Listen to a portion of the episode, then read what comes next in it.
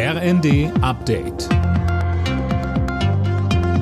Stündlich neu. Auf den Punkt informiert. Ich bin Dennis Braun. Das Ende des landesweiten Abtreibungsrechts in den USA hat heftige Reaktionen ausgelöst. Zu Wort gemeldet haben sich etwa US-Präsident Joe Biden und Ex-Präsident Donald Trump. Lisa Schwarzkopf mit einer Zusammenfassung. Biden sprach in einer Ansprache im Weißen Haus von einem tragischen Fehler, der auf eine extreme Ideologie zurückgehe. Die Gesundheit und das Leben der Frauen in den USA sind jetzt in Gefahr, warnte der Präsident.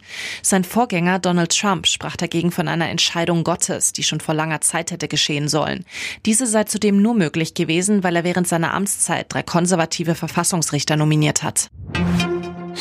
Bei uns in Deutschland wird unterdessen das umstrittene Werbeverbot für Abtreibungen gestrichen. Der Bundestag hat für einen entsprechenden Antrag der Ampelfraktion gestimmt. Bislang drohen Ärzten Strafen, wenn sie beispielsweise im Internet über die verschiedenen Methoden informieren. Die Union hat gegen die Neuregelung gestimmt.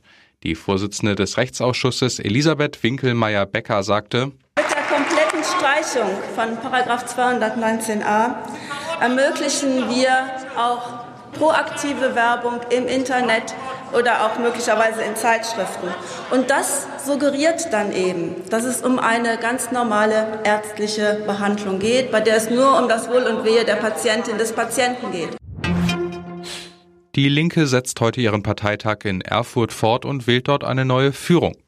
Die bisherige Parteichefin Janine Wissler tritt erneut an. Ihre Gegenkandidatin ist die Bundestagsabgeordnete Heidi Reichineck. Ein weiteres Thema heute der Ukraine-Krieg. Berlins regierende Bürgermeisterin Franziska Giffey ist offenbar Opfer eines Deepfakes geworden. Laut Senatskanzlei hat sie per Videoschalte mit einem falschen Kiewer Bürgermeister, also Vitali Klitschko, gesprochen. Aufgefallen war das Ganze wegen einer fragwürdigen Themensetzung. Alle Nachrichten auf rnd.de